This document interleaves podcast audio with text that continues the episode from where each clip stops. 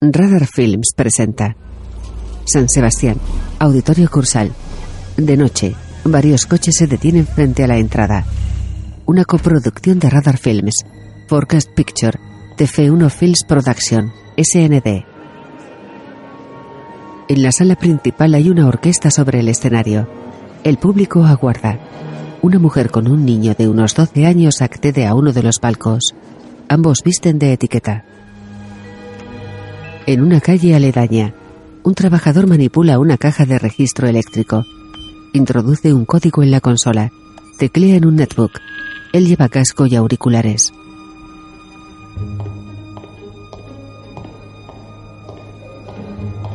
Un hombre de pelo castaño avanza por un pasillo del auditorio. Llega a un acceso que da al escenario. Dos empleados de seguridad esperan junto a una caja. Uno de ellos inserta una tarjeta en la tapa. El hombre le imita. El empleado de seguridad abre la caja, extrae un violín, se lo entrega al hombre de pelo castaño. Este accede al escenario por un lateral. El niño aplaude emocionado. La mujer le mira sonriendo. El violinista saluda al director de orquesta. Un coche de policía pasa lentamente junto al trabajador. Este les observa de reojo. En el interior del auditorio, el niño aplaude. El violinista saluda al público.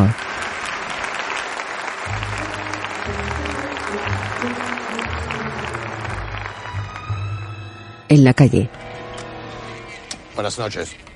¿Tiene autorización? Sí, señor.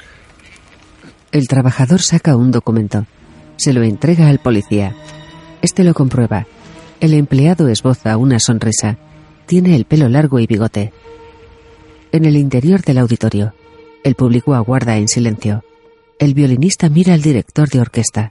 Este le indica que comience. El público parece confuso. El violinista permanece quieto. El director insiste. El músico se coloca el violín. En la calle, Muchas gracias. Adiós.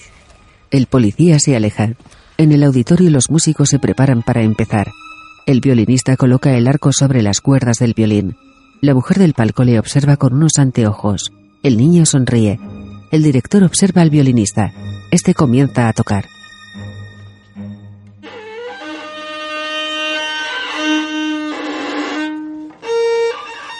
Todos se miran extrañados. El público está desconcertado. En la calle, el empleado teclea el netbook. Las luces se apagan en el cursal.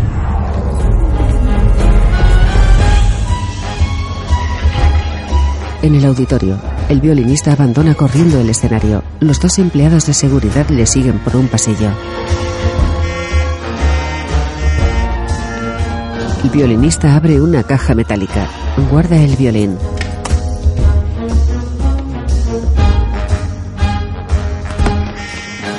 Avanza cojeando. Las luces se encienden. Él deja caer las gafas al suelo. Se desabrocha la camisa. Comienza a despegarse una piel de látex del pecho. Es una máscara que le cubre la cara y la cabeza. El impostor, interpretado por Jean Reno, entra en un camerino. El verdadero violinista está tumbado en una camilla. El impostor le corta las ataduras y le despierta pasándole un frasco por la nariz. Le deja en el pasillo. El hombre sostiene confuso un violín. Quédese aquí. Ya se ocupará. El impostor se lleva la caja metálica. Baja una escalera exterior. Los dos empleados de seguridad encañonan al violinista. ¡Manos arriba! Una furgoneta se detiene frente al auditorio. El impostor se sube a ella. El empleado del bigote la conduce. Detenidos junto a un canal, el impostor le alcanza un sobre. Tu parte. Podrías haber sido más puntual. He tenido que improvisar por un imprevisto. Preparación, previsión Tú chocheas. y precisión. Es cierto, tu recital de violín ha sido muy preciso. Te iría bien seguir mi ejemplo. No sigo vivo por casualidad. Tienes razón. Inyectándole algo en el cuello. Previsión. En la carótida, efecto inmediato. Previsión. Tranquilo, ya tengo comprador para el Stradivarius. Preparación, si supieses cuánto hace que espero este momento. El impostor cierra los ojos. Los abre. A través del parabrisas observa un pescado que le mira. El animal se marcha. Permanece en el interior de la furgoneta sumergida en el agua.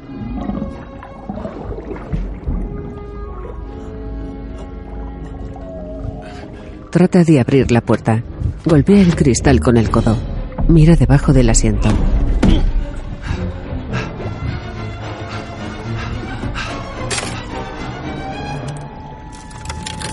El parabrisas comienza a rajarse. El hombre del bigote observa serio la superficie del agua. Esta se agita con burbujas. Él se aleja en un deportivo.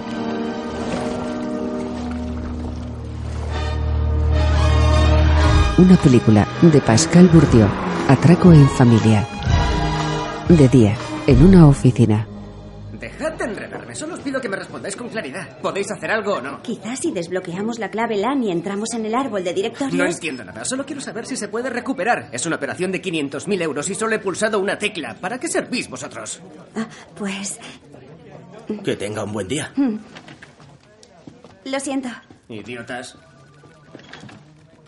Teníamos la clave LAN. Podríamos haber anulado la orden. Podríamos, pero no me gustaba su corbata. Carol Perceval, buenos días. Buenos días. Firme aquí, por favor. ¿Carta de un admirador? Adiós. Adiós. Adiós. ¿De quién es? Ah, perdón, no es asunto mío. Ella lee la carta. Su gesto se vuelve serio. Él la observa con preocupación. Mi padre ha muerto. ¿Pero no murió antes de que nacieras? Sí, estaba muerto, pero en realidad no estaba tan muerto. ¿Y ahora sí que ha muerto? ¿Estás bien? Es decir, ¿quieres que haga algo por ti? No, no, no, tranquilo, estoy bien. Ah. No lo conocía, nunca lo había visto. Lo único que sé de él es que usaba la talla XL. Un gran hombre. Si quieres que hablemos de esto después del trabajo con comida coreana. No, Bueno. no hace falta. Claro. Perfecto. Si me disculpas. Por supuesto.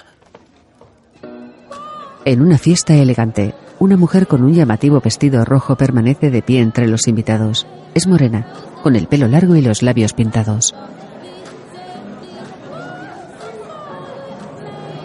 Dos hombres la observan sonrientes.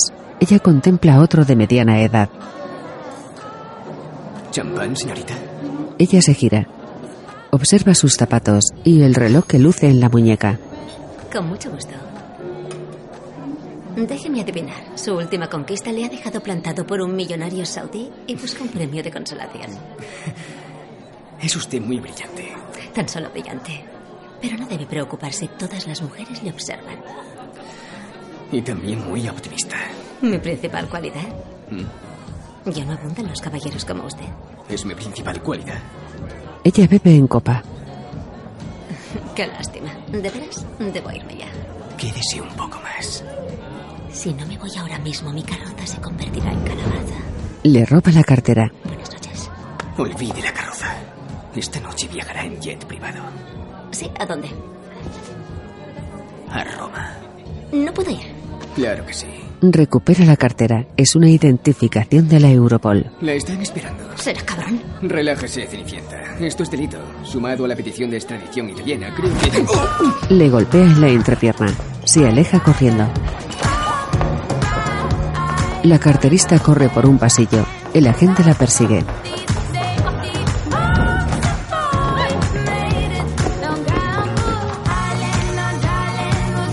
En la entrada al edificio roba las llaves de un coche. Desde la acera trata de abrirlo. Un deportivo negro se ilumina. Ella sonríe. El agente sale del edificio. La mujer se aleja en el coche.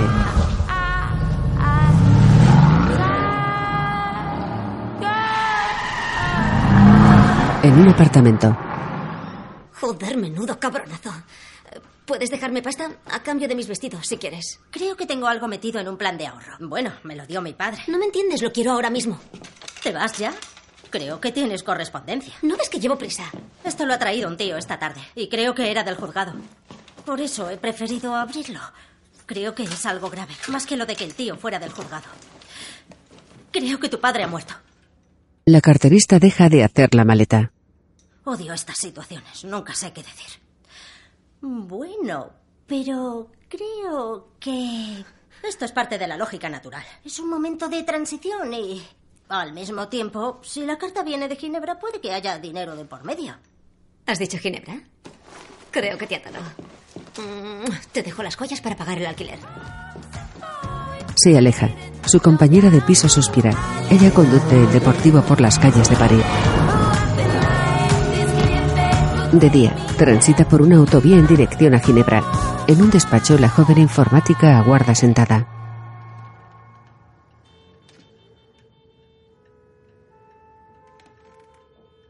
Se abre la puerta. Entra la carterista. Observa a la otra chica que permanece sentada. Se acomoda en una silla a su lado.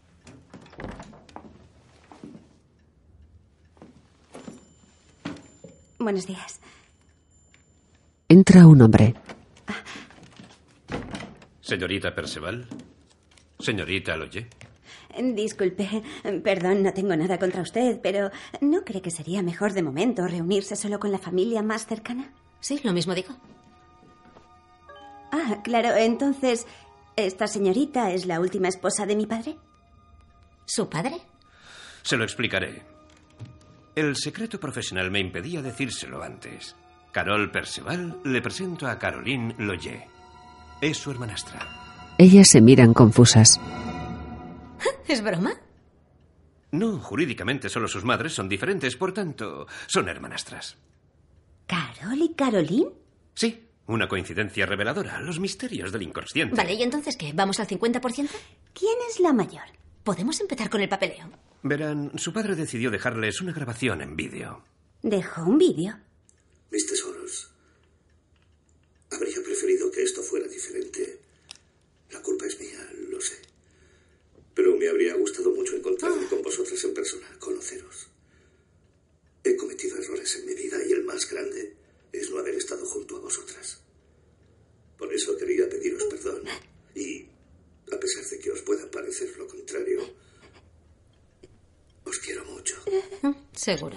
El notario le acerca un pañuelo. Oh, gracias, soy alérgica a la guata de la celulosa. Bien, ya hemos visto el vídeo. ¿Podemos continuar? ¿Qué nos ha dejado?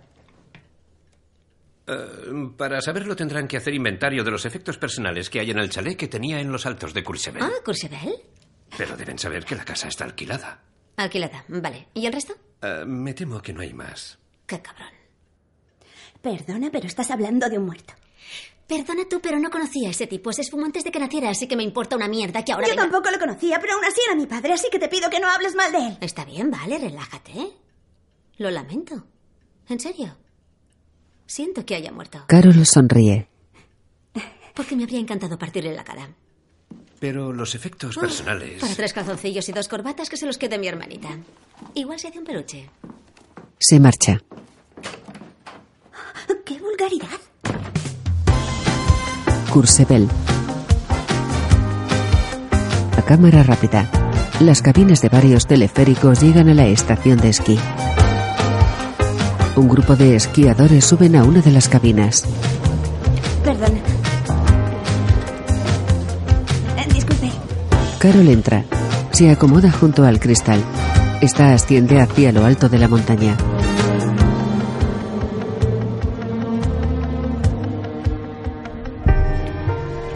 En el interior, Carol descubre a su hermana entre los esquiadores. Finalmente has venido a quedarte con un calzoncillo.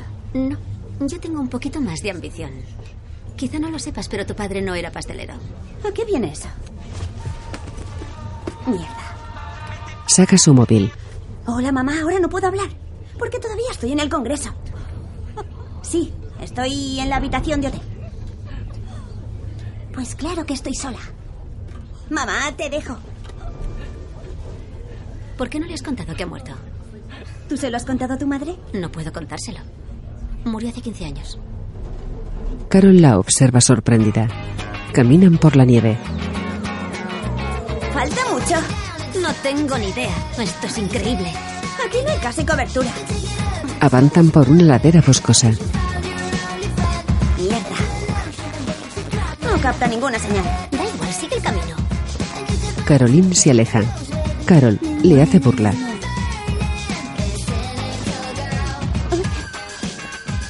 Lo seguiría si lo viera. Tú sigue avanzando. ¿Avanzando? Ven, Yo al menos menos lo intento.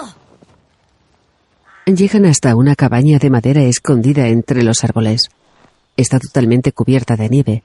Ambas se miran asombradas. Un montón de leña se apila junto a la entrada.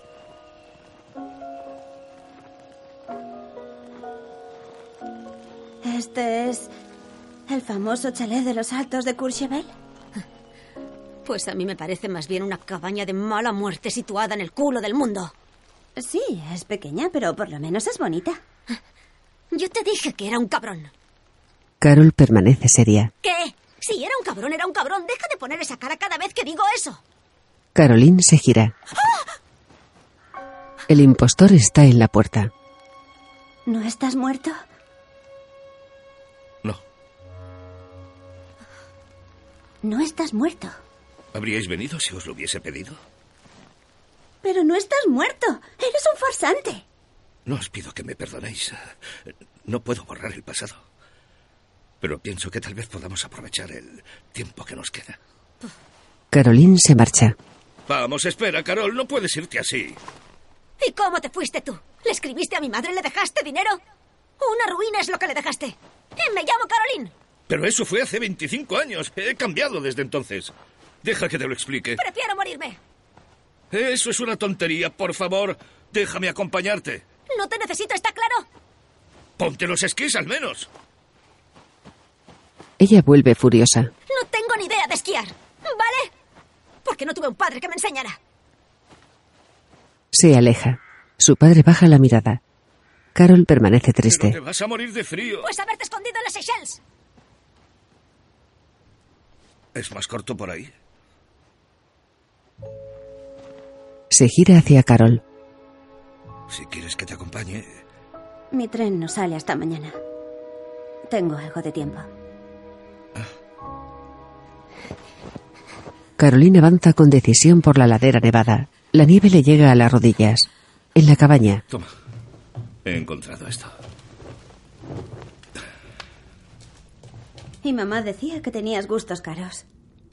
Esto no es más que un escondite al que vengo cuando surgen problemas. ¿Y suelen surgir muchos problemas? Dame las botas para que las pongas a secar. Tendrás los pies congelados. Toma. Gracias. Carol está sentada frente a la chimenea encendida. Ella sujeta una taza. Huele la chaqueta que tiene sobre los hombros. Caroline entra en la cabina del teleférico. Las puertas se cierran. Ella se frota las manos. Así que no es Cenicienta, sino la reina de las nieves. Otra vez usted. ¿Se puede saber qué hace aquí? No crea que logró esquivarme. La dejé escapar. ¿Y eso por qué? Porque yo cazo fieras grandes y usted es un pequeño ratón. Un ratón muy hermoso, debo admitirlo. Pero es su padre quien me interesa. Y le aseguro que lo encerraré durante 30 años cuando usted me ayude a pillarlo con las manos en la masa. Mi padre está muerto. Él saca una carpeta. Muy bien. Robo por tirón, robo con daños y agravantes, atropello y fuga. Los italianos se toman en serio estas cosas, y dos años es mucho tiempo. ¿Pasaría dos años en la cárcel por proteger a alguien que no le ha dedicado ni dos minutos? Ella le observa seria. De noche, en la cabaña, Linguini con salmón ahumado. Mi especialidad. Soy alérgica a los productos del mar. Le quito el salmón. También soy alérgica al gluten. entra Caroline. Vaya, parece que ha vuelto la diva. Oh, Qué frío hace en este pueblucho. Mi mamá decía que tenía gustos caros. Carol se ríe. ¿No te lo comes? No, soy alérgica a todo lo que... Bien, cuéntanos. ¿Qué haces en Courchevel? ¿Das clases aquí? No, claro. Demasiado vieja. Igual eres gigolo para rusas en hoteles caros. También es viejo para eso. Mm, ¿Qué haces aquí? Él se sienta frente a ellas. Estoy aquí para cubrir vuestras necesidades. Oh, pues yo tengo un montón, aparte de los 18 años de manutención y educación que me debes y que según mis cálculos ascendería a dos millones. Yo pensaba más bien en 15. ¿Cómo? ¿Qué? Un momento, ¿de qué estamos hablando? Yo te dije que tu padre no era pastelero. Estoy preparando un golpe. Para vosotras. Después me jubilaré. Entiendo. ¿Es lo que le dijiste a mamá antes de largarte?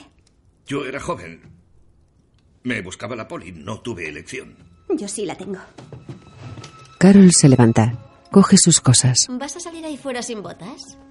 Caroline, si te marchas ahora, quizá no volvamos a vernos. Carol. Cuéntame el plan. Carol les contempla pensativa. Vuelve a la mesa. Su padre la observa serio. Cuéntame el plan. Él sonríe. En off.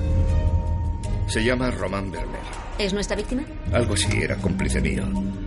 Se quedó el Stradivarius que robé en San Sebastián. ¿Un Stradivarius? Un violín fabricado en 1640 Sé lo por... que es gracias, Wiki Petarda. ¿Puedo continuar? Sí. Es un hombre peligroso. Si lo robaste tú, ¿por qué lo tiene? Ah, ¿ya te interesa? Tengo tanto derecho como tú a hacer preguntas. Román me traicionó e intentó matarme. Había apalabrado la venta del violín con una compradora ideal, Juliana Bangal. Su marido era un magnate del petróleo holandés. Juliana heredó toda su fortuna y para diversificar sus actividades compró cinco palacios repartidos por todo el mundo, uno de ellos aquí, en Courchevel. ¡Qué casualidad! Precisamente. ¿Tu mamá está nerviosa? Hola, mamá, ahora no puedo hablar. ¿Es tu ex? Mm. Bueno, una de ellas. ¿No te pones? No, oye, estoy en el tren, voy a colgar. Bien. Juliana tiene un hijo, Tobías, un pequeño genio del violín.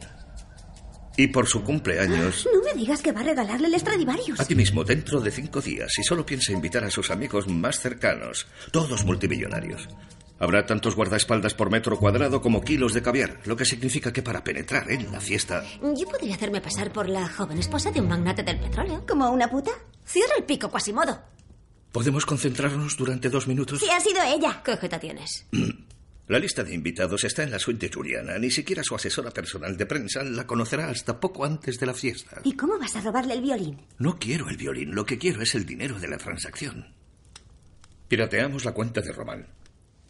Luego viajaremos en helicóptero hasta Luxemburgo, donde ya he abierto una cuenta. La vaciamos, la cerramos y se acabó. ¿Y de paso disfrutas de tu venganza? De ninguna manera. No hay que mezclar los sentimientos con el trabajo. La regla de oro es previsión, preparación, precisión. Eso es súper anticuado. Eh, espera un momento. Has hablado de piratear la cuenta de Román. Pero no es tan sencillo. Es complicado, pero es factible. Sobre todo cuando has engendrado a un genio de la informática. Ya lo entiendo. Tu cómplice te traiciona, te encuentras más solo que una rata y de golpe recuerdas que tienes dos hijas. No es lo que estáis pensando. ¿Y por qué estoy aquí? Pues, ¿por qué hace falta una puta de magnate petrolero y tú das el perfil adecuado? Hablamos de 15 millones de euros. Esas cosas no caen del cielo chasqueando los dedos. Carol toca a su hermana. Puedes no tocarme. Román dispone de un obstáculo adicional de seguridad para acceder a su cuenta, el reconocimiento del iris. ¿Y cómo pretendes duplicar el iris? Con esto, lleva una cámara de alta definición integrada en la montura. No me lo puedo creer. O sea que ella es Einstein y yo la Barbie que mueve las pestañas. Aprovechar el tiempo que nos queda. Vaya forma de aprovecharlo. Frente a unas literas. Bienvenidas a vuestra casa. ¿Es una broma? ¿No? ¿Por qué? Yo no puedo dormir en la de abajo. Padezco de claustrofobia. Espero que haya alguna forma de calentar este antro. Este antro, como lo llamas, dispone de ventanas a prueba de balas y una conexión segura a Internet, además de estar a menos de dos horas de Italia y Suiza. No digo que no, pero con bronquitis no soy tan sexy. Voy a por más leña. Eso es, y yo voy a acostarme. A su hermana. ¿Puedes apartar los pies? Quita los pies. De noche. Carol permanece despierta en la litera de arriba. Se muerde las uñas.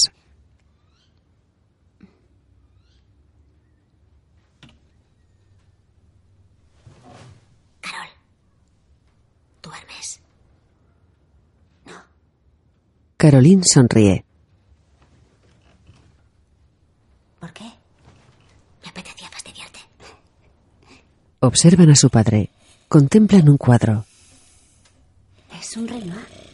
¿Crees que es auténtico? No. ¿Tú crees? Patrick. Patrick. Su padre se quita el antifaz. ¿Desde cuándo has estado espiándonos? ¿Qué es? ¿Desde cuándo has estado espiándonos? Para saber tanto habrás tenido que vigilarnos día y noche. ¿Y esto no puede esperar a mañana? ¿Nunca has querido hablar con nosotras? ¿Qué va? Le importa más el dinero. No, no puedo esperar a mañana. ¿Qué queréis que os diga? Soy un ladrón, un farsante, un mentiroso. Pero soy vuestro padre. Es lo que hay. No habéis tenido suerte en ese sentido. ¿Os importa que siga durmiendo? Vuelve a colocárselo.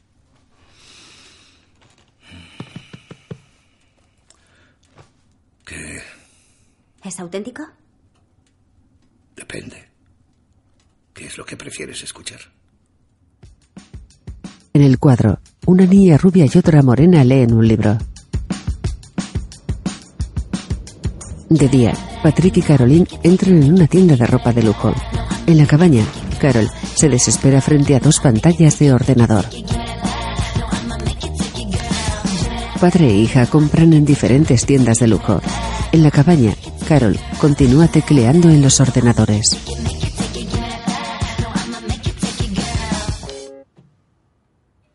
Vaya. Fred Campana.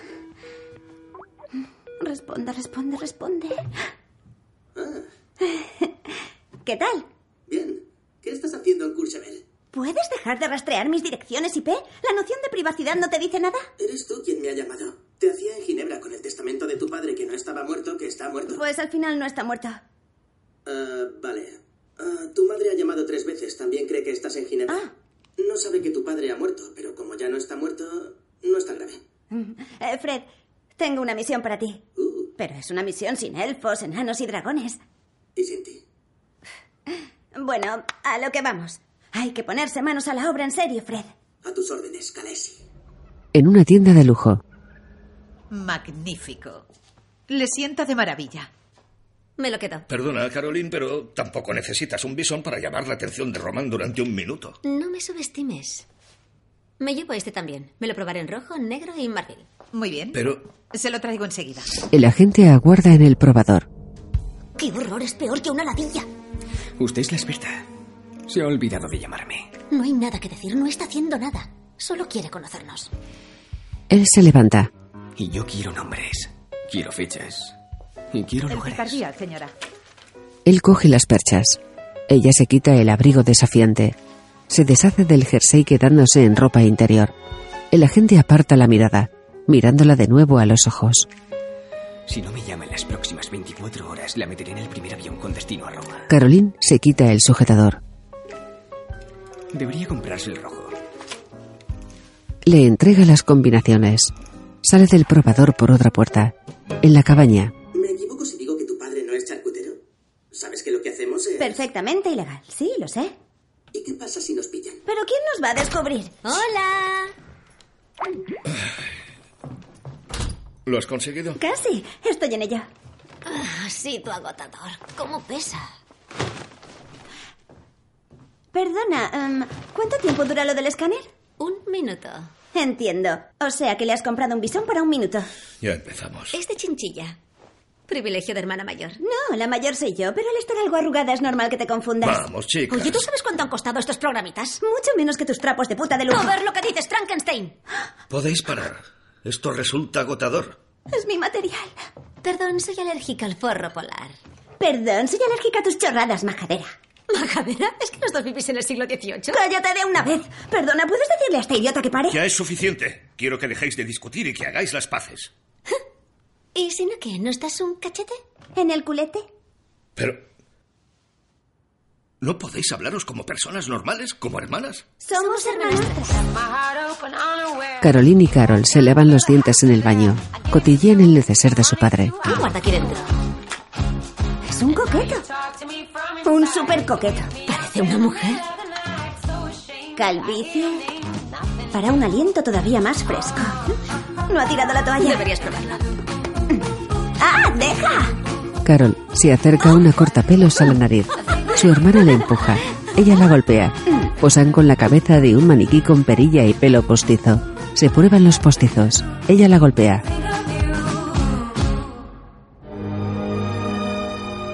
De día, Patrick y Caroline llegan al hotel de la señora Van Gaal.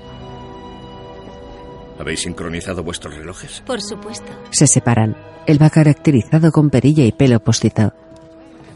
Señora Bangal. Dos empleados de seguridad le cortan el paso. Señora Bangal. Ella levanta la mirada del móvil. Vuelve al teléfono. Soy un amigo de la señora de la Vega. ¿La señora de la Vega? ¿Cómo es que la conoce? Coincidimos cuando estudiábamos en Madrid. Sí, al principio yo no le caía nada bien, pero un día la señora de la Vega... Carol va disfrazada de camarera. Retira la taza de la señora Bangal. Dentro pega un trozo de plástico transparente en un lado de la taza.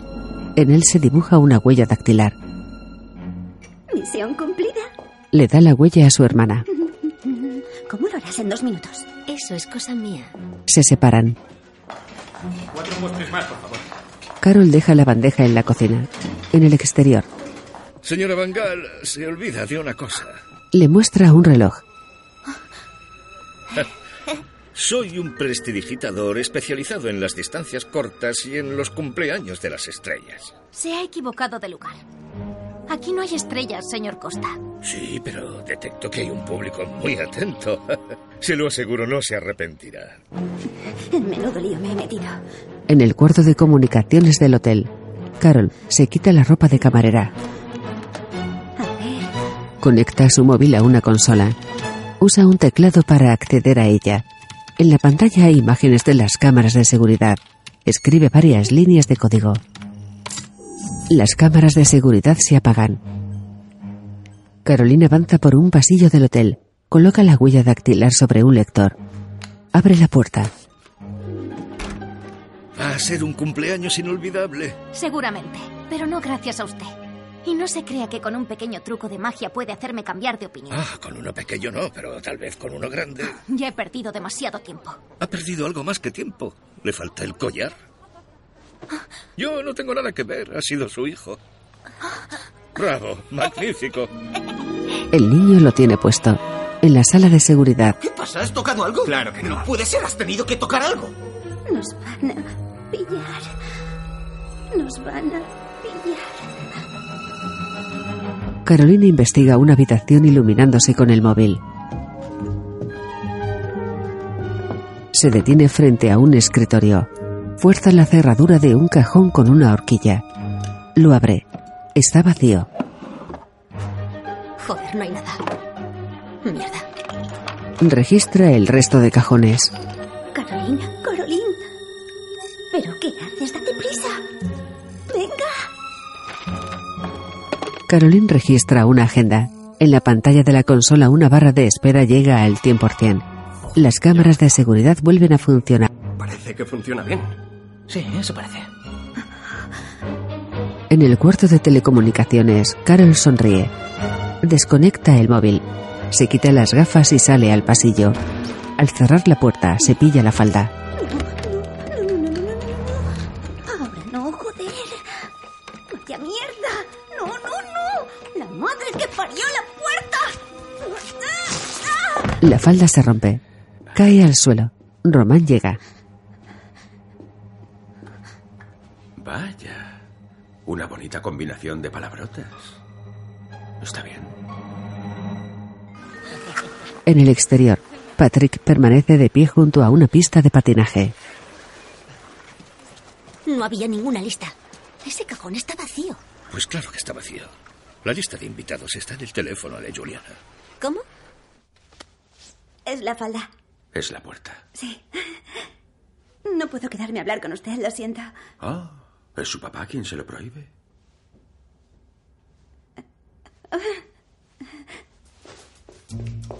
Ella se aleja tapándose con la camisa.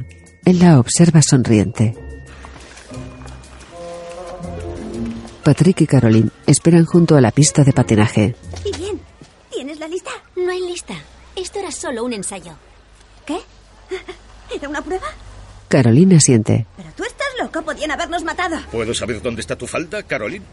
Carol, ¿Y tu falda? me la he quitado. Vale, no me miréis así. Si no me gustan las faldas, no me gustan las faldas. Soy mayor y me visto como quiero. Ya nos hemos fijado.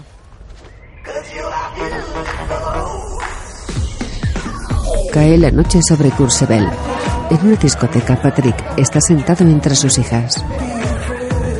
¿Por qué tenéis que estar tan enfurruñadas? Hemos venido a divertirnos, animaos. Venga, un brindis. Sus hijas permanecen serias. Se acerca a una joven, a Patrick. Hola. Disculpe, ¿me da fuego, por favor? Ah, pues eh, no, la verdad es que no fumo, lo siento. Con lástima. Sí. Se aleja. 23 años. 20. En Estados Unidos sería menor. Además, podría ser una hija tuya. Sí, seguro que has sembrado muchos espermatozoides. Yo de ti le haría antes una prueba de ADN. Eso o ligar con mujeres que sean más de tu edad. No, eso no mola. Están arrugadas. Llevan medias de compresión. Y fajas. Los pechos se les han caído. ¿Podéis dejarme en paz? Tu madre tenía razón. Sí. Le gustan todas. Su regla de las tres P's. Pelmazo, pretencioso Prejubilado. Exacto. Ahora veréis de lo que es capaz este prejubilado.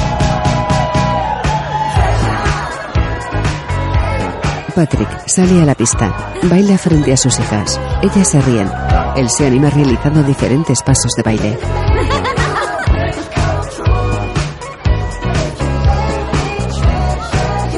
¡Vamos, venid!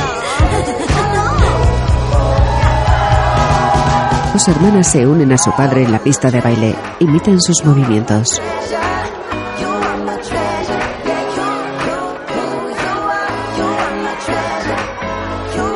Él las coge de las manos, ellas giran hasta acabar a su lado.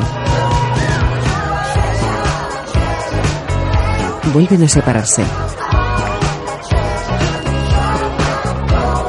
Caroline saca su móvil. Patrick y Carol siguen bailando. Ella se aleja.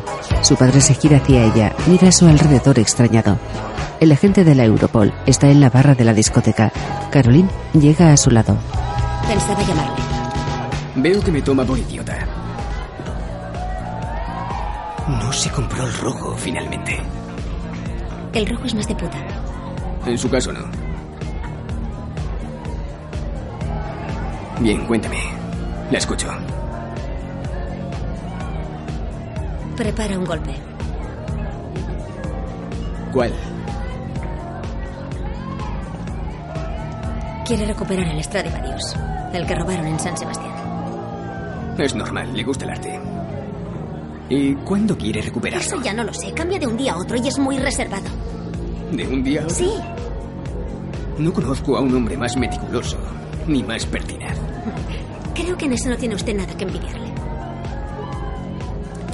Yo de usted no me haría ilusiones. Su padre es como la sangría. Quizás sea alegre y dulce y entre mejor que la leche, pero te tumba en cuanto te descuidas. Y al levantarte, estás más solo que un hongo. Se aleja. Ella permanece pensativa. De día, en la cabaña, Carol duerme sentada frente a los ordenadores. Se incorpora. Observa las pantallas.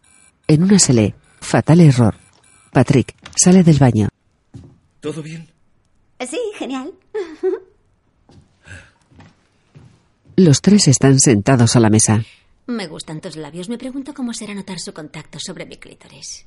Su padre la observa sorprendido. Es uno de tus ligues de club nocturno. Te sorprendería como son muchos de ellos. Tienes que hablarle de usted. Le gusta que le halaguen. Pues claro, es un tío. Bien. ¿Le gusta el fútbol? Lo detesta. Es un hombre culto y refinado, como era yo hace 20 años. ¿Entiendes lo que digo? La verdad es que no. Empieza otra vez.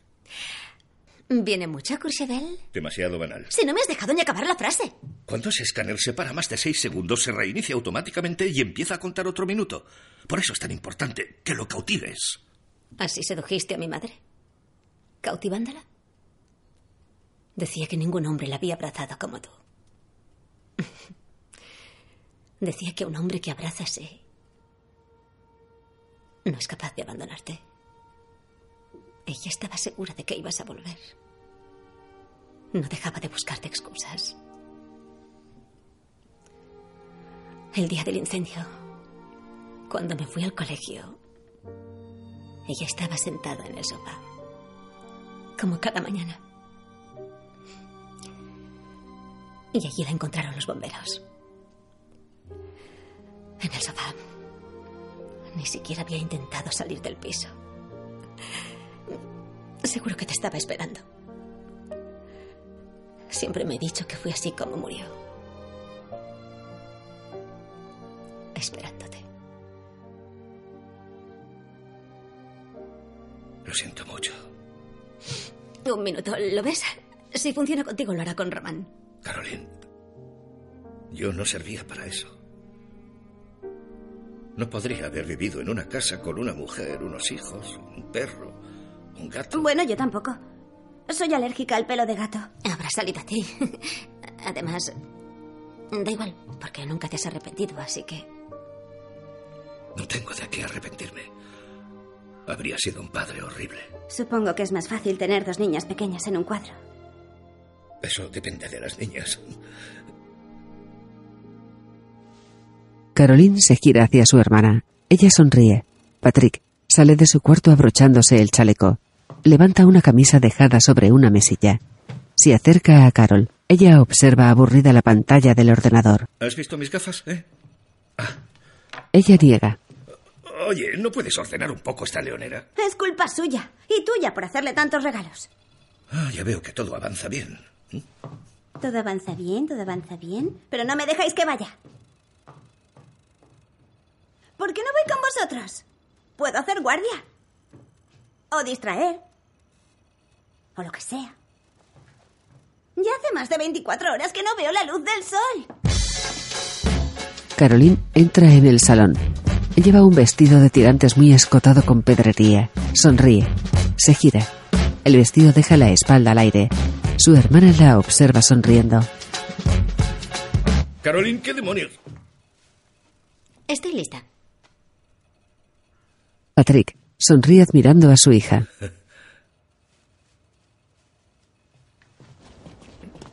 De noche, Patrick y Caroline caminan por una calle. Él va caracterizado como un anciano calvo. Eh, mira cómo se lo monta el viejo. Menuda zorra se gasta. Más vale que lleve un marcapasos de titanio. Patrick da media vuelta. Se encara con dos jóvenes. ¿Puedes repetir eso? No he dicho nada. Disculpaos ahora mismo. Lo siento. Perdón, señora. Señorita. Eh, claro, señorita. Les golpea. ¿Pero qué hace? Ya nos habíamos disculpado. No es suficiente. Siguen caminando. Hazme un favor. No te cases nunca con nadie tan idiota. ¿Y si lo hago? Llegan al hotel. Patrick se detiene frente a la puerta. Ella sigue andando. Caroline, Ella se detiene. estás magnífica. Le da una pequeña cápsula. No lo olvides. Si la cosa se complica, échaselo en la bebida. No me digas que estás preocupada. No te lo tomes a la ligera. Ella le guiña un ojo. Se dirige hacia la entrada del hotel. Carol pasea pensativa por el salón. En la pantalla del ordenador aparece la señal de Fatal Error. Se detiene. Observa un collar de brillantes que hay sobre un vestido en el respaldo de una silla. Los coge. Se los prueba. Se mira el escote. El vestido le queda grande. Se coloca un imperdible cerrando un poco el escote del vestido. Se pinta los labios de rojo. Se da rímel en las pestañas. Frente a un espejo se recoge el pelo. Sonríe. Con una brocha se retoca el maquillaje.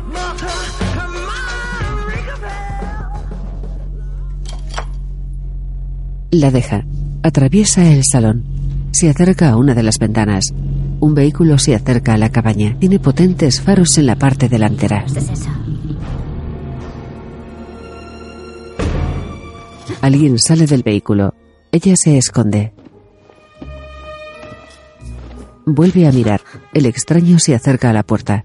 De nuevo se aparta de la ventana. Carol, soy Fred. Ella abre la puerta. ¿Pero qué haces aquí? Dijiste que viniese y he venido. Yo no te he dicho que vengas, Fred. No expresamente, pero se te notaba desesperada. Y como el software malicioso no funciona, he pensado instalar un virus metamórfico. Ya, pero el problema de usar un virus metamórfico es que si la cagamos, el banco nos localizará enseguida. ¿Y se te ocurre alguna otra solución? ¿Eh? ¿Qué lúgubre es esto? No es lúgubre, es un refugio a prueba de balas, con una conexión segura a Internet y a dos horas de Italia y Suiza. vale, está bien. Pues sí. En fin, ¿empezamos con el virus? ¿Eh? Tenemos menos de 20 horas. Sí. Se sientan frente a las pantallas del ordenador. Se colocan las gafas. Me encantan los retos.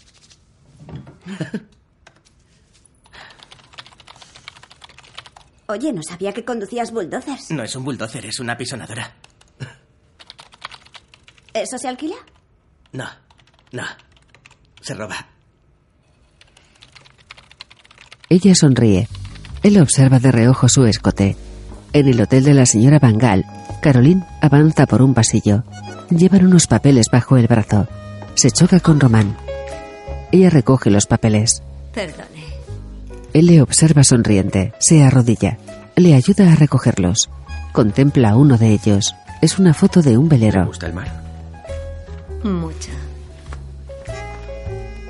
Buenas noches.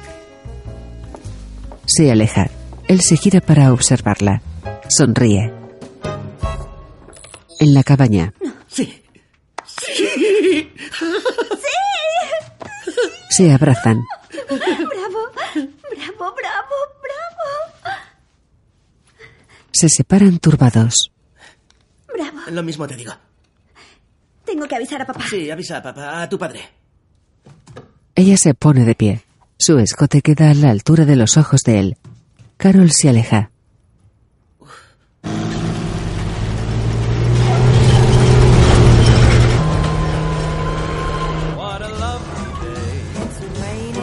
En la apisonadora, Fred conduce satisfecho. Ella le observa sonriendo.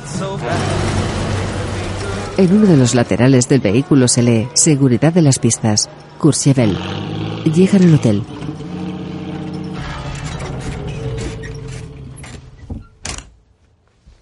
¿Quieres que te espere?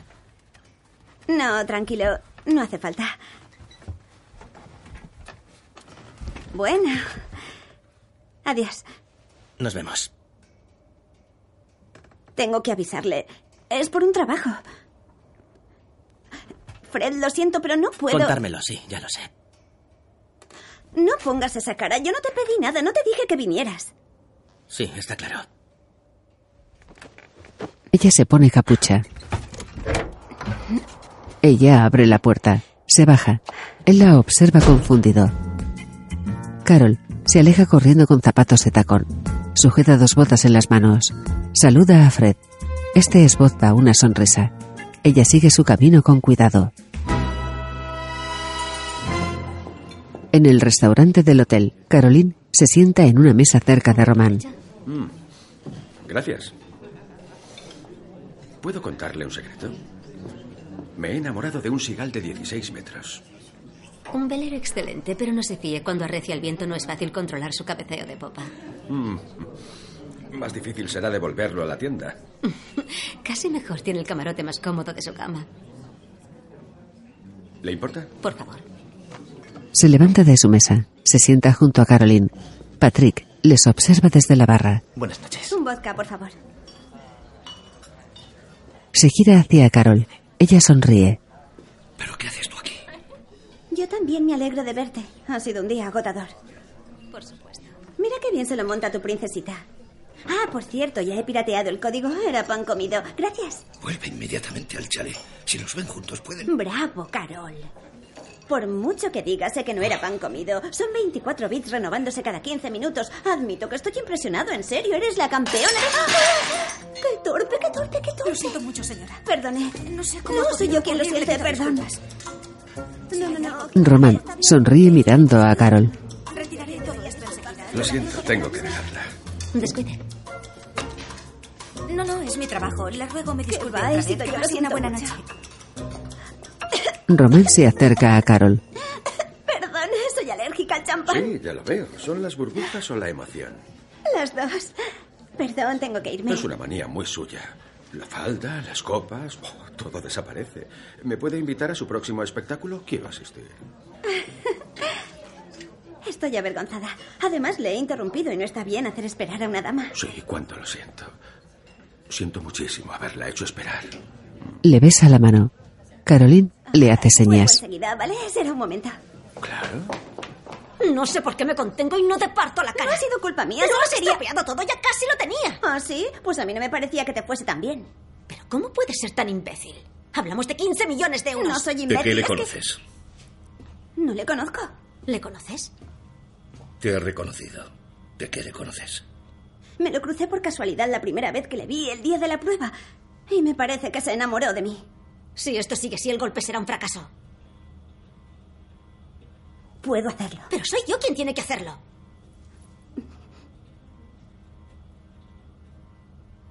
Dale las gafas y el GHB. ¡No! Las gafas y el GHB. Podrías haberte puesto un condón cuando la engendraste. Si ves que se te escapa, échale dos gotas en el vaso y estará a cabo en 10 segundos. No me decepciones. Ella asiente. Carol vuelve al restaurante. Lleva puestas las gafas con el sensor. Aquí está. Me he tomado la libertad de pedirle un vino. Ah, muy bien. Sí, es que soy miope, en realidad. Si me levanto no me veo ni los pies. Ah, Entiendo. Eso explica lo que ha pasado antes. Ya, por eso soy tan torpe y todo eso. Es como lo de las uñas. Veo que no le gusta pintárselas. Bueno, no es por las manos por lo que se juzga a una mujer. Ah, ¿no? No, es por las cejas. Las cejas. Claro. ¿Nunca se ha fijado? Las cejas son muy reveladoras. Por ejemplo, las que tienen las cejas muy depiladas suelen estar extremadamente frustradas. ¿Qué le estará contando? Entonces, en su caso... Sí, dígame qué le transmiten cuando las mira. Patrick comprueba su reloj. Lo que veo son unas cejas francas, sinceras, bien ¿Ah, peinadas y con un pequeño toque salvaje. ¿De veras? ¿Un toque salvaje? Tiene las cejas perfectas para unos ojos tan cálidos. Ah, ah, caray. Eso me gusta. Pues usted tiene las cejas de un guepardo que se dispone a balanzarse sobre su presa. ¿En serio? Sí, al menos es lo que yo percibo. Oh, no puede ser. Hágame un favor, no se dé la vuelta ahora, ¿vale? ¿Por qué? Porque se nos acerca un idiota.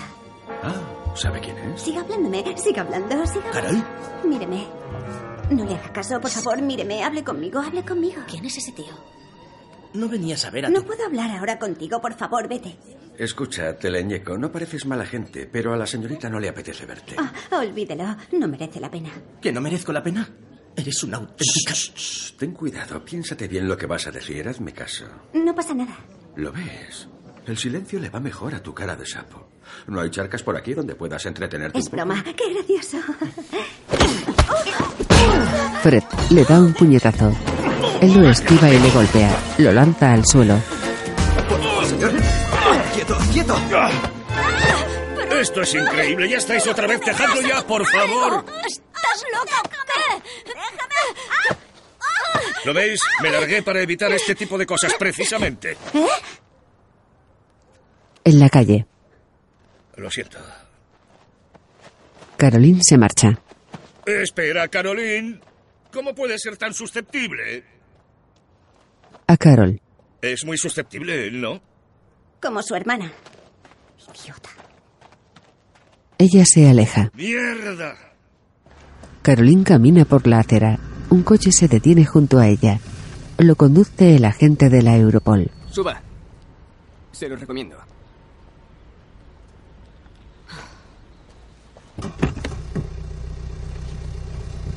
Entra en el vehículo. Este se aleja. Circula por una carretera. Un cartel indica el final del Courchevel. ¿Qué hace?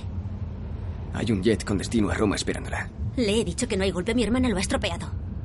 ¿Sabe a cuánta gente tengo en esto? No conseguirá el código a tiempo. Ese no es mi problema. Le juro que no hay nada. Conozco a Patrick. Jamás abandona un golpe. Oiga, he hecho lo que quería, ¿de acuerdo? Pues no es suficiente. Tiene que volver y conseguir que el golpe sea ¿Y posible. cómo espera que lo haga? Aparca a un lado de la carretera. ¿Por qué ha parado? Él abre la puerta de Caroline. Apáñesela sola. Ella observa preocupada el exterior. Se quita el cinturón de seguridad. Baja. Él Ah. cierra. Estamos a menos 50 y en mitad de la nada.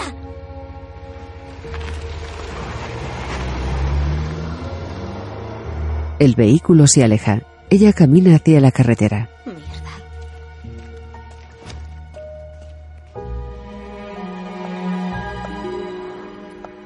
Carol permanece sentada en la calle. Lleva puestas las botas de nieve. Golpea pensativa los zapatos. Se detiene. Sonríe. Román abre la puerta de su habitación. Carol sonríe. Cejas testarudas. Ah, no. Cejas arrepentidas. Vengo a disculparme. Mi vida es complicada en este momento. No será por ese teleñeco que la asedia. ¿No cree usted que merece algo mejor? Oh, no diga eso, por favor. No sabe nada de mi vida, así que... Carol Perceval, 32 años, informática superdotada que vive en compañía de su madre en París, de padre desconocido. Frederic Campana, o Fred, 34 años, compañero de trabajo, aunque tras ver las ganas que tenía de pegarme diría que sueña con ser su amante. Entienda. ¿Tiene fichas de sus conquistas? ¿Por qué? ¿La he conquistado? Ese tal Fred todavía necesita a su mamá. De esa clase de tíos conviene huir como de la peste.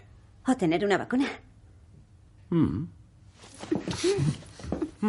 Carol le besa en la boca. Entran en la habitación. Él cierra la puerta. Tiene unos labios muy bonitos, ¿sabe? Sí. Me, me pregunto cómo será notar su contacto sobre mi clítoris. Mm. Compruébelo. Se besan. Ella descubre el estuche donde guarda el violín. Tengo sed. De acuerdo. Ahora vuelvo. En la terraza, Carol saca con disimulo el somnífero. Lo vierte en una copa. No hay esquís, ni teleférico, ni, ni hay que dormir en literas. Esta es la montaña que a mí me va. Se ve mucha nieve, pero de lejos. Es a lo que llaman lujo. Y uno se acostumbra muy rápido. Me lo imagino. Aquí dentro estoy a 35 grados y usted está ahí a menos 20. En 30 segundos morirá de frío. Usted me reanimará. Ujú. Carol deja la copa. Se desabrocha el vestido sonriendo nerviosa. Él la observa.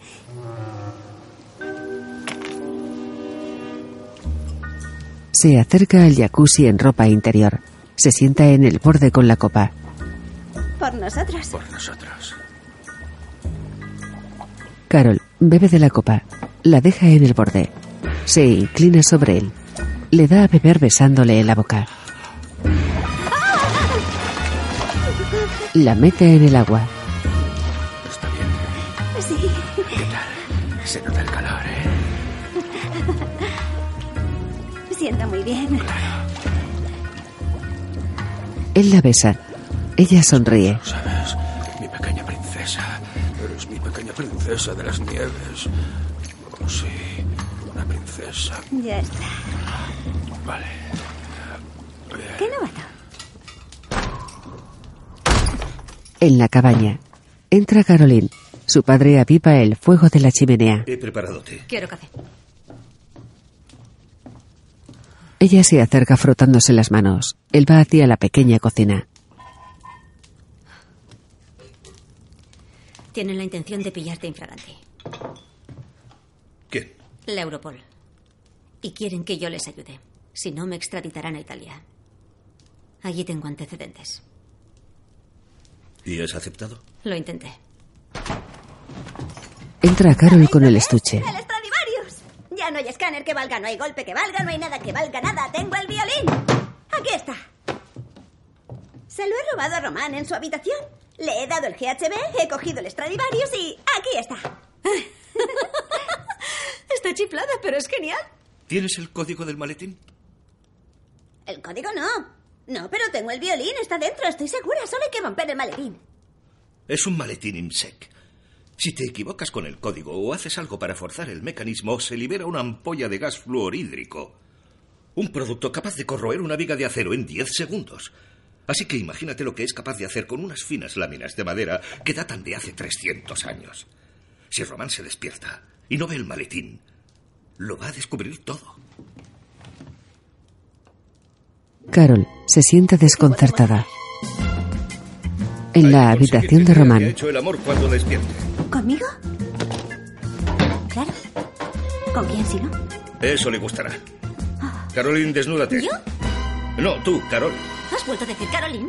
No pienso desnudarme. Rápido. Vale, pero date la vuelta. Pero sí soy tu padre. Eh, Sí, sí, venga ya. Ni que me hubieses cambiado los pañales. Bien, no miraré. Vale. Pero esto no va a funcionar. Seguro que sospecha. Alágale. A los tíos les encanta. ¿Le digo que ha sido el polvo del siglo? Tienes que halagarlo, no burlarte. No sé, dile que tiene unos hombros magníficos, de los que gusta arañar mientras una se corre. Eh, que estoy aquí. Cortaos un poco. Dile que ha sabido acariciarte donde más te gusta que te acaricien. Oh. Por favor, no digáis esas cosas.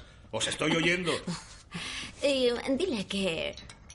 Va, no le digas nada. Estás sublime. Vámonos. Si te dice que tiene resaca, dile que es por culpa del whisky, que el japonés es más fuerte que el escocés.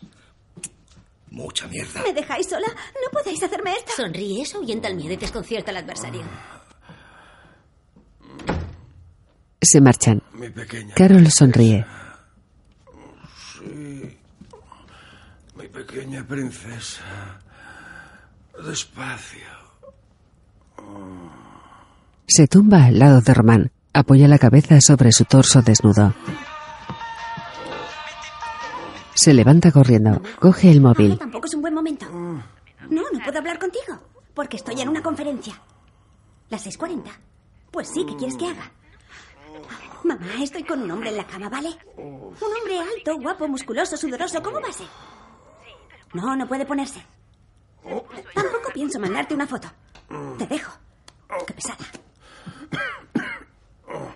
Vuelve a tumbarse junto a él. Eh. ¿Qué hora es? Las 6.40. ¿Qué hacemos aquí? No me acuerdo de nada. Pues anda que yo. Como me duele la cabeza. Seguro que es por el whisky japonés. Es mucho más fuerte que el escocés. Él abre el estuche. El escocés no pega tan fuerte como el japonés. Tienes razón. Cuando vas de resaca te retumba todo en la cabeza. Ya lo Es muy molesto. Tienes unos hombros bonitos. Tienes unos hombros a los que apetece agarrarse con fuerza. Eres muy amable. Eh, Pero tengo que irme. No, hoy eres mi prisionera. Tengo cistitis. Ah, Román apoya sonriente la cabeza sobre el hombro de Carol.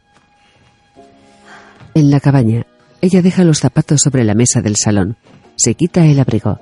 Su padre duerme tumbado en el sofá. Ella le observa. Sonríe. Caroline bebe de una taza. Difícil. Pero creo que no sospecha. Genial. Las dos se miran. Así es la vejez. Trasnochas un poco y tienes que echarte una siesta. No me digas. Pero entiendo un poco a mi madre. El muy idiota tiene algo irresistible. Es verdad. ¿Sabes qué? Creo que deberías ponerte un lacito igual. Te sentaría muy bien. Y a ti te queda bien leer. Es una postura muy natural. Vamos, yo siempre estoy natural. ¿Qué dices? Para este cuadro, Renoir utilizó una mezcla de pintura al óleo y de trementina. Es lo que produce ese efecto velo. Quizá no sea su mejor cuadro, pero hay una vibración en esos colores. Allí donde lo cuelgo, de repente me siento como en casa. Así que es auténtico.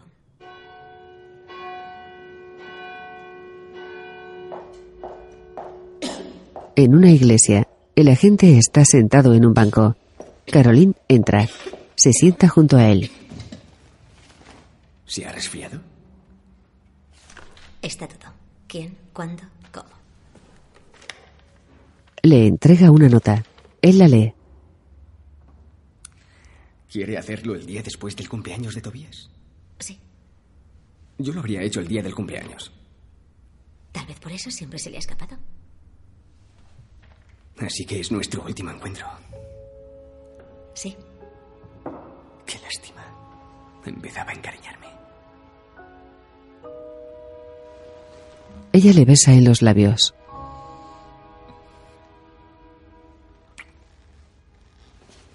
¿Por qué ha hecho eso? Para ver qué se sentía.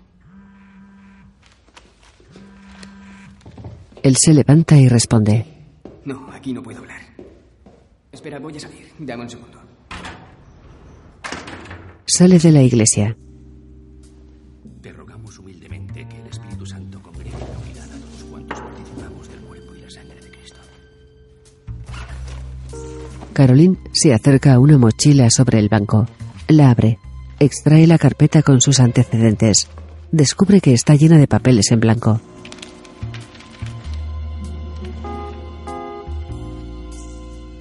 Mira hacia atrás confundida. La vuelve a meter en la mochila.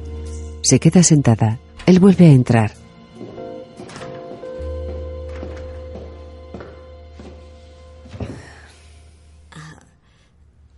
Tengo que irme. Mi padre va a sospechar algo. ¿Está todo dicho? Todo.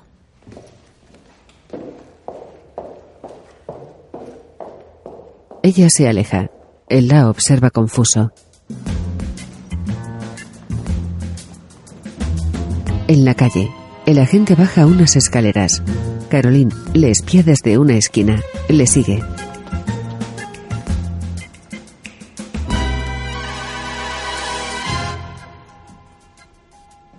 En un hospital, Fred permanece tumbado en una cama.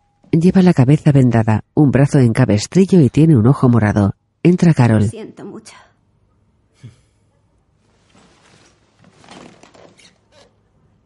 Se sienta en la cama. Hace tres años que trabajamos juntos. Y hace tres años que te amo.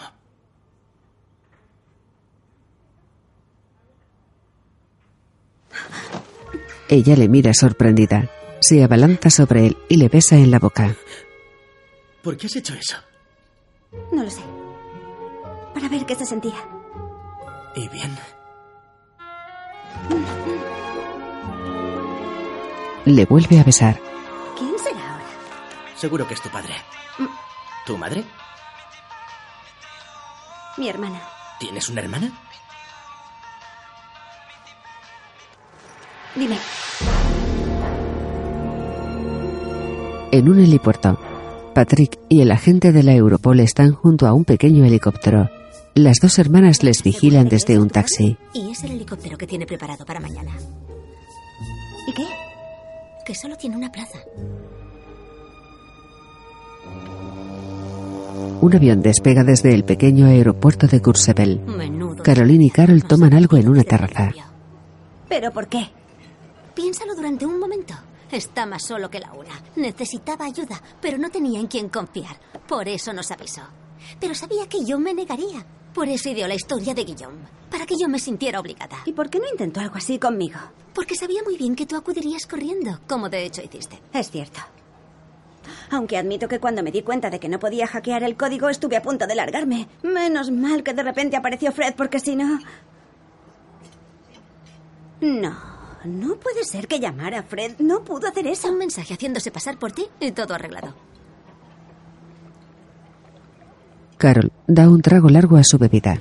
Ya lo hizo con nuestras madres y lo ha vuelto a hacer con nosotras. Y cuando consiga los 15 millones, volverá a desaparecer. Sí, los 15 millones llegan a su cuenta. Eso me interesa. Patrick entra en el hotel disfrazado de prestidigitador. Le acompañan sus dos hijas. ¿Debo anunciar? Eduardo Costa. Gracias. Bienvenidas. Mi madre otra vez. Será mejor que lo apagues. Sí, no sé. Creo que tu madre está loca. Puede que esté loca, pero esto en parte es gracias a ella. El gen matemático no lo tengo por él.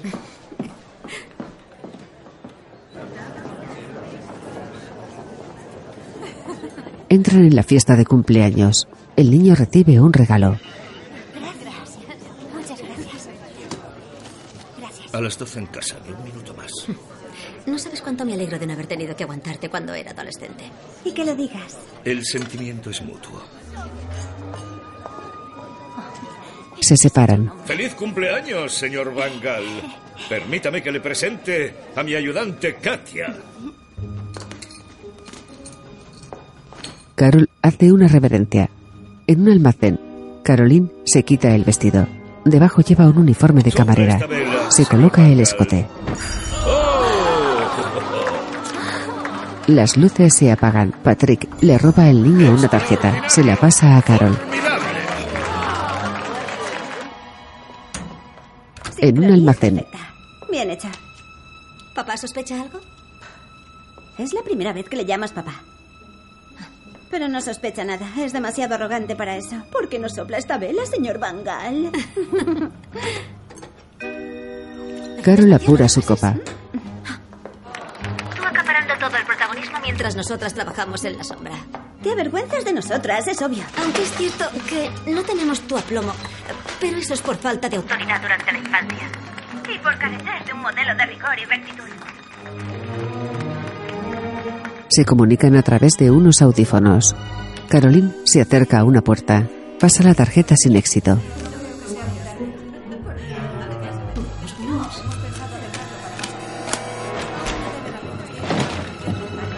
Lo consigue. Entra en la habitación empujando un carro de limpieza. Dentro, saca un portátil del cubo de basura. Desearle un muy feliz cumpleaños. Descorcha una botella. De su interior salen multitud de mariposas. Señora, ¿Qué suerte tienes, chaval? gracias. no tenemos en ningún cumpleaños. Sois insoportables. De tal palo. No te deseo buena suerte. No quiero ser café. En un pasillo, él le da las gafas. Entra en un ascensor. Se miran con ternura. Todo irá bien, Carol. Pero ten mucho cuidado, ¿de acuerdo? Respira hondo. Bien, ánimo ya por él.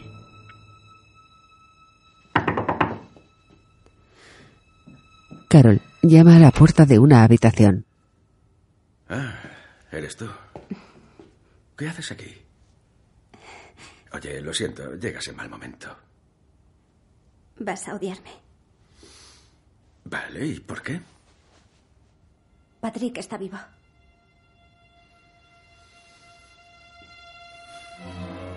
¿Cómo es posible que lo sepas? Es mi padre. Si se entera de que he venido, estoy muerta. Mírame. Ella baja la mirada. ¿Dónde está él ahora? En el hotel.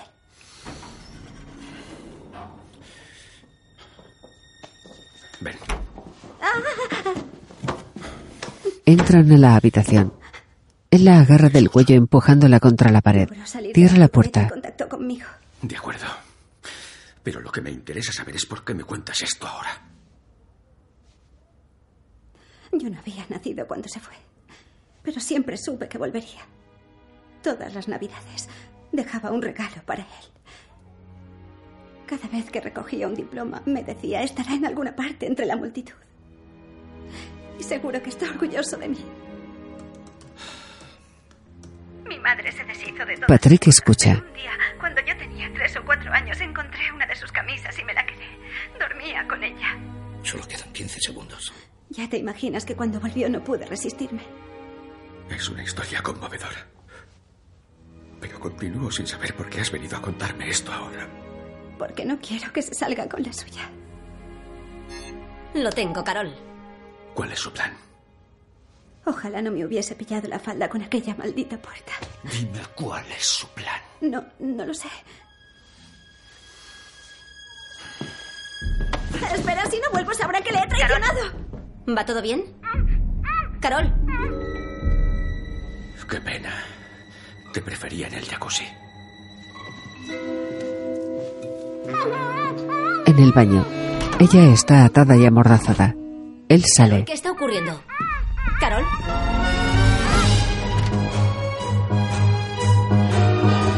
En la habitación desde la que espían.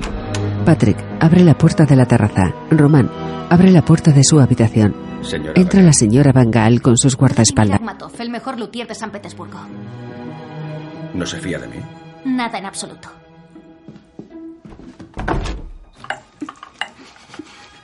En el baño, Carol trata de zafarse de la cuerda que la ata al lavabo. Consulta su reloj. Román abre el estuche. Por favor.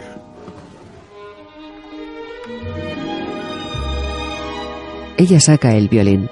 Lo observa sonriente. Se lo pasa al luthier. Este lo examina con atención. En el baño. Patrick entra por la ventana.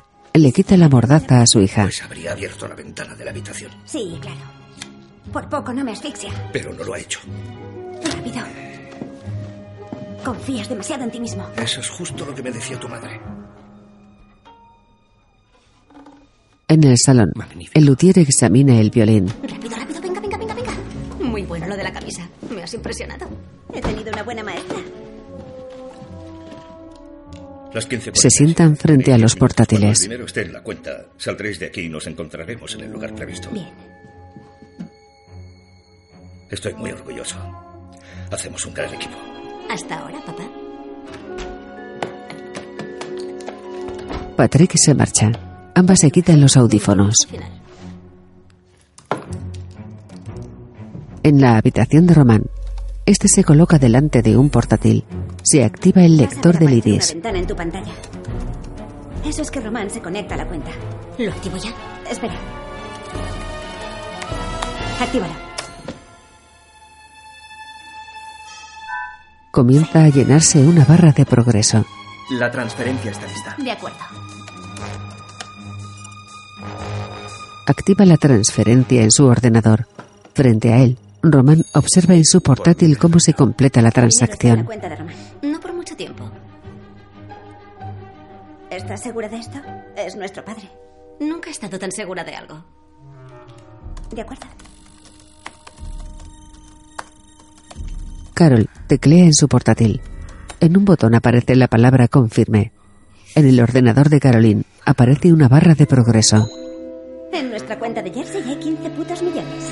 ¿Y en la de papá? Cero. ¡Uh! Somos millonarias. La que más. Discúlpeme.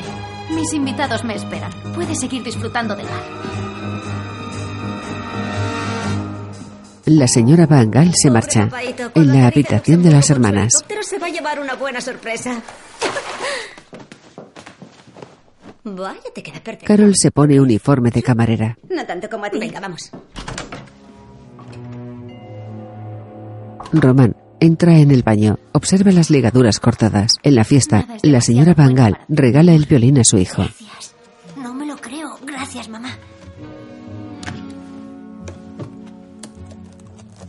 Román abre su portátil. Lo cierra enfadado. En la fiesta, el niño toca ante los invitados.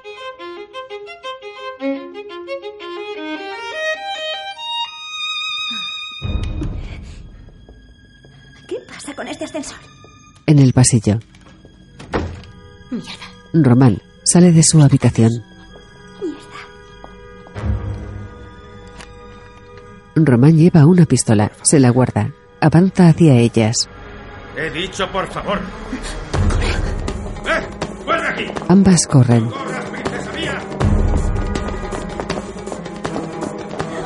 Ellas bajan unas escaleras. Román las persigue. Se cruzan con una pareja. Román choca con ellos. Lanza al hombre al suelo. La señora Bangal observa embelesada cómo toca a su hijo. Carol y Caroline avanzan por otro pasillo. Desde una ventana observan a Román que las observa sonriendo.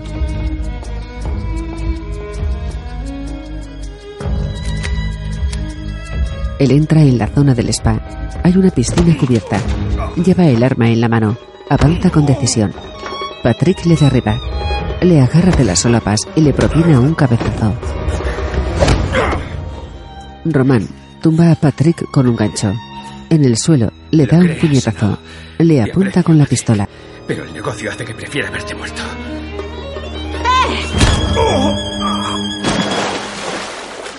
Carol golpea a Román con un extintor. Él cae a la piscina. En la fiesta, el niño saluda. ¿Estás bien? Tiene los huesos súper puntiagudos, el cabrón. Deprisa, tenemos que irnos, vamos. ¿No me esperáis? Sois incorregibles. En el helipuerto, el piloto les ofrece unos abrigos. Pero en este helicóptero hay más de una plaza. Da igual, si no es con eso, seguro que nos engaña con alguna otra cosa. ¿De qué estáis hablando? No te esfuerces, lo sabemos todo. Guillaume, la Europol, Fred, el mensaje. Nos mentiste desde el principio. Date prisa. Lo de Guillaume y Fred era para asegurarme de que os quedaseis. El dinero siempre ha sido para vosotras. ¿Ah, ¿Así? Claro. No le hagas caso. Escuchad, sé que no soy digno de vuestra confianza. Pero yo os quiero de verdad.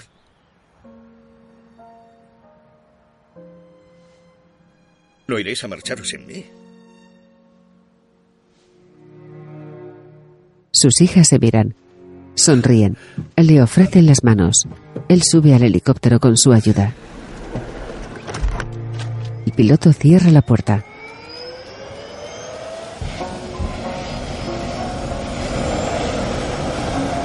La aeronave despega. Se aleja sobrevolando una casa. Al fondo se recortan montañas nevadas. En el interior del aparato, En dos horas estaremos en Luxemburgo y cobraremos 15 millones de euros en billetes pequeños. Lo hemos conseguido. Lo hemos conseguido. ellas se miran. No hay billetes pequeños, papá. ¿Cómo que no? Le hemos robado a Román como estaba previsto. Pero el dinero ha ido a parar a otra cuenta. ¿Qué cuenta? Otra cuenta. Una cuenta nueva. En Luxemburgo no hay nada. ¿No habéis hecho eso? Sí. Previsión Preparación y, precisión. ¿De verdad lo habéis hecho? ¿Me habéis traicionado? Sí. Pero estáis locas. Bueno, es genético.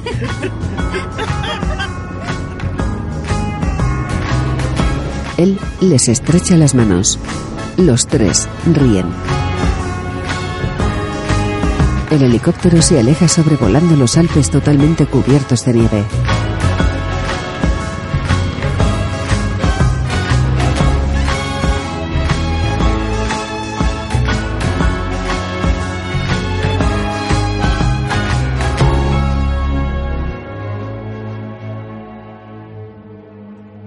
De día, en un museo, Patrick mira al frente. Un grupo de turistas japonesas llega. Fred es su guía.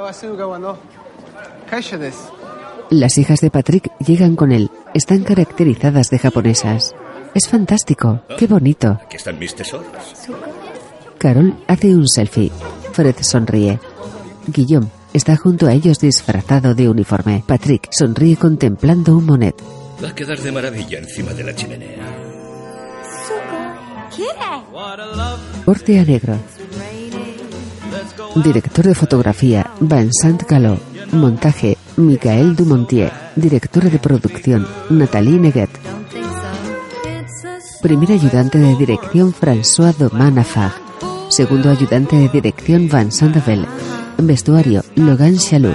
Decoración, Mahamar Etcheink. Sonido, Dominique Lacova, Nicolás Ramboas y François Josefo. Director de postproducción, Sidonie Basserman. Idea y guión original Carol Jacobi y Michelle Jacobi. Guión adaptación y diálogos Juliet Sales y Fabián Suárez. Música original Sinclair. Coproducido por Jansar Lelevi y Nicolás Manuel. Producido por Clemón Miseret y Mathieu Barter. Reparto: Patrick Jean Renault, Caroline Rinkerichi, Carol, Camille Samu, Román, Pascal de Molón, Guillaume, Alexis Michalik. Fred, Bruno Sánchez, Juliana Bangal, Natalia Berbeque, Tobías Bangal, Amor y Gazal.